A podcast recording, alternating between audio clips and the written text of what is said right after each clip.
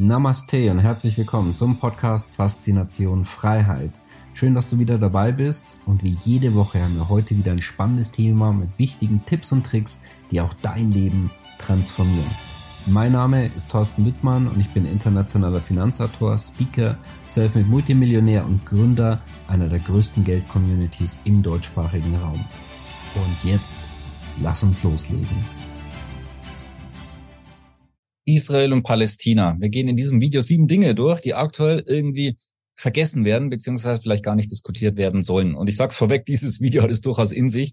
Bin gespannt, ob es auch langfristig online bleiben wird. Also zum einen Ruhe, Gewalt und neuer Krieg, das wissen wir bereits. Und schauen wir uns mal ein paar ähm, weiterführende Punkte darüber hinaus, ähm, auch über diese Länder hinaus an. Zum einen ich stelle hier schon mal folgende Frage hinein zum Diskutieren. Und zwar, ist es ein Fake-Krieg und ist es möglicherweise sogar gewollt? Und rechtfertigt es vielleicht bald weitere Maßnahmen und Folgen, die wir jetzt in diesem Video auch noch anschauen werden. Denn der israelische Geheimdienst ist einer der effektivsten und bestvernetzten weltweit. Eine solche Operation aber benötigt monatelangen Vorlauf, ist direkt vor der Haustür von Israel. Und ich sag mal so, es ist interessant, dass die Hamas tausende Raketenbewegungen unbemerkt machen konnten, an einer der bestbewachten Grenzen dieser Welt und gegenüber mit Israel eine der besten Armeen dieser Welt. Wie auch immer, so gesehen, es war ein sehr gut organisierter Erstschlag, aber auch mit wenig bis kaum Effekt, um diesen bis ans Messer bewaffneten Staat wirklich zu erschüttern. Und vielleicht war das den Marktteilnehmern auch bewusst. Dass es wiederum zu einer humanitären Katastrophe, zu einer Eskalation möglicherweise und zur Vergeltung führen wird, das war absehbar. Denn der israelische Verteidigungsminister befahl nun eine Totalblockade, das heißt keine Elektrizität, kein Benzin und keine Lebensmittel sollen den Gazastreifen erreichen. Ganz zu schweigen davon, dass das gegen die Genfer Konvention verstößt, droht jetzt hier eine humanitäre Katastrophe. Begründet wurde es seitens Israel übrigens wie folgt. Wir kämpfen gegen menschliche Tiere und werden dementsprechend handeln. So. Und das wird Folgen haben. Dazu auch mehr unter Punkt 7.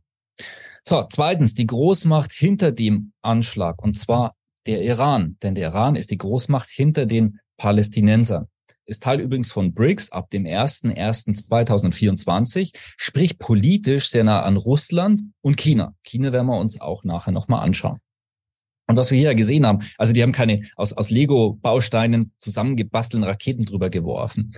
Und der Iran soll bei der Planung zum Angriff auf Israel seit Monaten geholfen haben, laut Hamas und Hisbollah. Offiziell aber auch dementiert von der iranischen Regierung.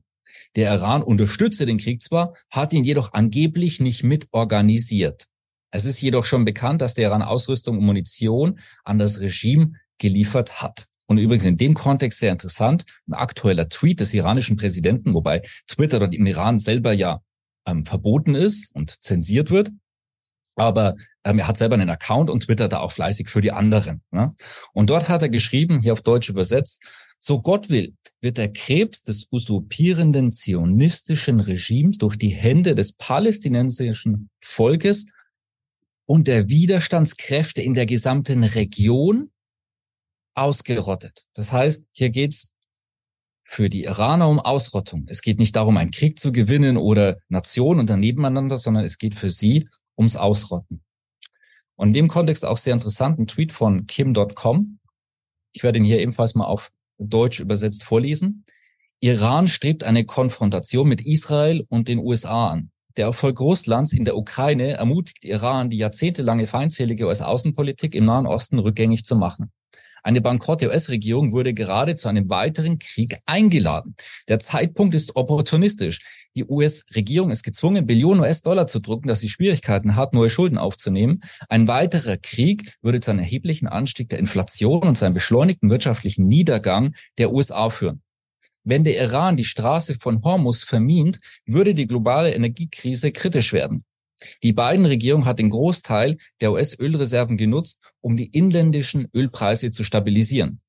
Der Iran kann den Schmerz für die US-Regierung erheblich erhöhen. Die Ukraine entwickelt sich zu einer großen Niederlage für die USA und die NATO. Eine neue Front im Nahen Osten würde den Niedergang der USA beschleunigen. Die US-Regierung und ihre westlichen Partner können es sich einfach nicht leisten, Russland und China würden am meisten profitieren. Die Iran ist sich dessen bewusst und spielt seine Partnern in die Hände. Das ist ja auch BRICS-Mitglied bald sein wird. Darüber hatte ich ja schon gesprochen. Dann Punkt Nummer drei. Die schwächte Position der USA. Die Paychecks werden immer weniger und sind nicht mehr besonders beliebt seit dem aktuell noch laufenden Krieg in der Ukraine.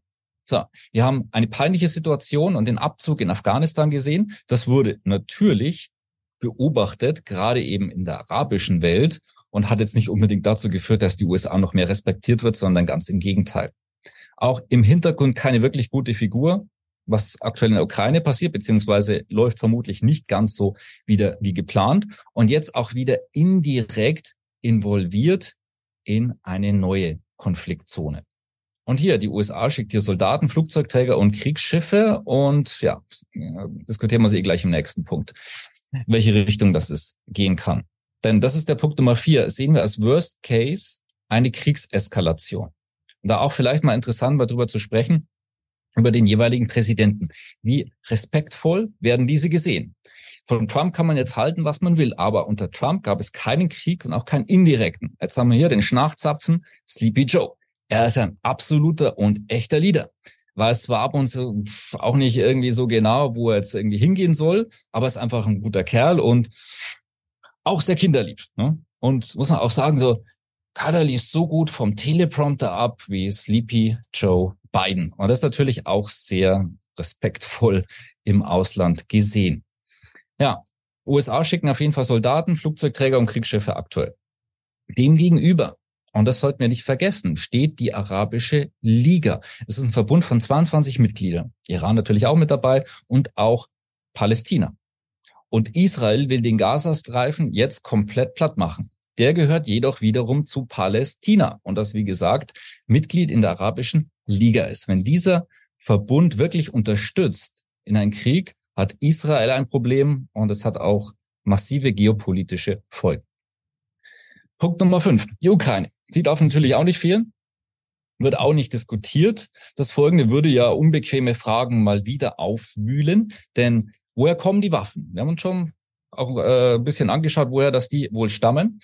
Interessant ist aber auch hier, was palästinensische Hamas-Kämpfer in einem Telegram-Video unter anderem sagen. Und zwar, die ukrainischen Behörden haben uns diese Waffen verkauft. Wir werden sie gegen euch Israelis, unsere Feinde, einsetzen. Schon letztes Jahr wurde über die Veruntreuung von Hilfsgeldern berichtet, kam jedoch sehr wenig vor in manch selektiven Medien. Europol nahm hier übrigens auch bereits Ermittlungen auf wegen des Verdachts des massiven Waffenschmuggels aus der Ukraine.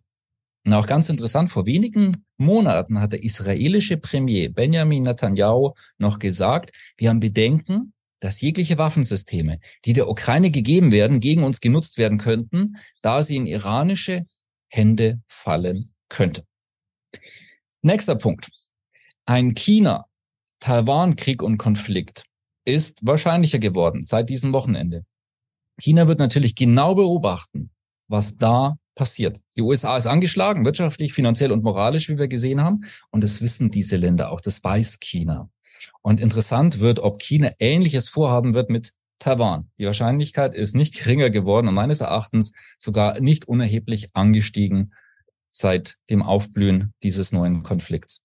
Alleine schon, also wenn die das alle machen und so ehe irgendwie jeder abgelenkt ist, dann mache ich das auch. Also es ist ungefähr so wie bei einer ähm, Hausparty am, am Pool, ne? immer mehr Alkohol, dann springt der Erste mal nackt in den Pool, dann ist die Hemmschwelle niedriger, dass es der ein oder andere vielleicht nachmacht. So ungefähr kann man sich das Ganze jetzt vorstellen. Und vergessen wir auch nicht, Deutschland, auch Österreich, auch weitreichende Folgen, droht jetzt hier zum Beispiel die nächste Flüchtlingswelle. Wir haben rohe Gewalt und Zivilisten wurden wahllos niedergemetzelt, kann man leider nicht anders sagen. Und einfach mal so als Frage, zum Glück kann das ja nicht in Deutschland passieren, weil es wird ja extrem penibel angeschaut, wer in die EU darf und was das für Leute sind. Ne? Gibt ja auch niemanden, der sich zum Beispiel in Deutschland darüber freuen sollte, Menschen, die hier vielleicht Juden hassen oder zum Beispiel Süßigkeiten verteilen, um das Ganze dann zu zelebrieren. Ne? Unsere Innenministerin in Deutschland gibt ja auch alles, um die Grenzen in Deutschland zu schützen. Es macht sie auch so gut, dass sie sogar in Hessen Ministerin werden wollte, weil sie ihren Job so extrem gut im Griff hat. Komischerweise wurde sie, warum auch immer, dort irgendwie abgestraft und nicht so, nicht so gewählt. Ja, weitere Frage. Gibt es in Deutschland eigentlich eine Terrorismusfinanzierung verdeckt, die die Grünen sogar aktuell noch gerne weiterführen wollen?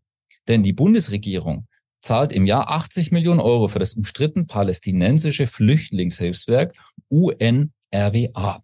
Und diese ist im Gazastreifen praktisch ein Teil der Infrastruktur der Hamas. Und die Lehrer aus dem Gazastreifen Syrien, Libanon stellen da zum Beispiel auch gern schon mal die besten Zitate von, von Hitler auf Facebook, leugnen Holocaust und fordern öffentlich tötet die Siedler.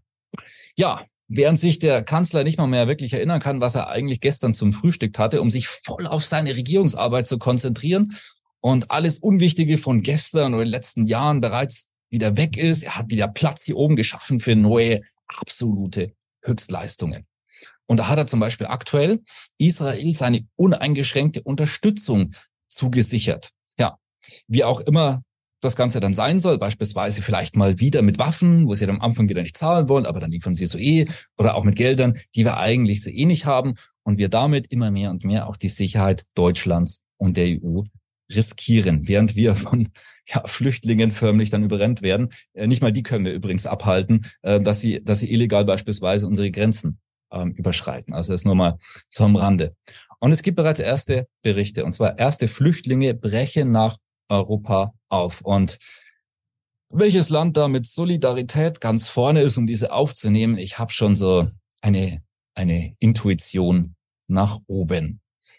Aber hey, alles ganz entspannt. Da werden sicherlich auch keine palästinensischen Terroristen dabei sein. Ich meine, was wollen die denn in der EU und was wollen die denn in Deutschland? Da ist das Leben wirklich ziemlich hart.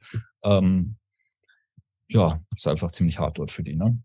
Ja, abschließend mehr Bewusstsein. Ähm, es sind sehr krasse Dinge dort passiert. Vielleicht, ich hoffe, Bewusstsein, und das hängt bei jedem Einzelnen an. Und damit meine ich auch jeden Einzelnen. Andere nicht wegen was auch immer zu verurteilen. Religion natürlich. Rache und Gewalt wird nie etwas lösen. Es wird nicht dazu führen, dass die Vergangenheit ungeschehen ist. Das kann man nicht machen. Auch Rache selber. Vielleicht hattest du theoretisch sowas schon mal und hast dann irgendwie gedacht, okay, ähm, zu dem gebe ich jetzt was zurück.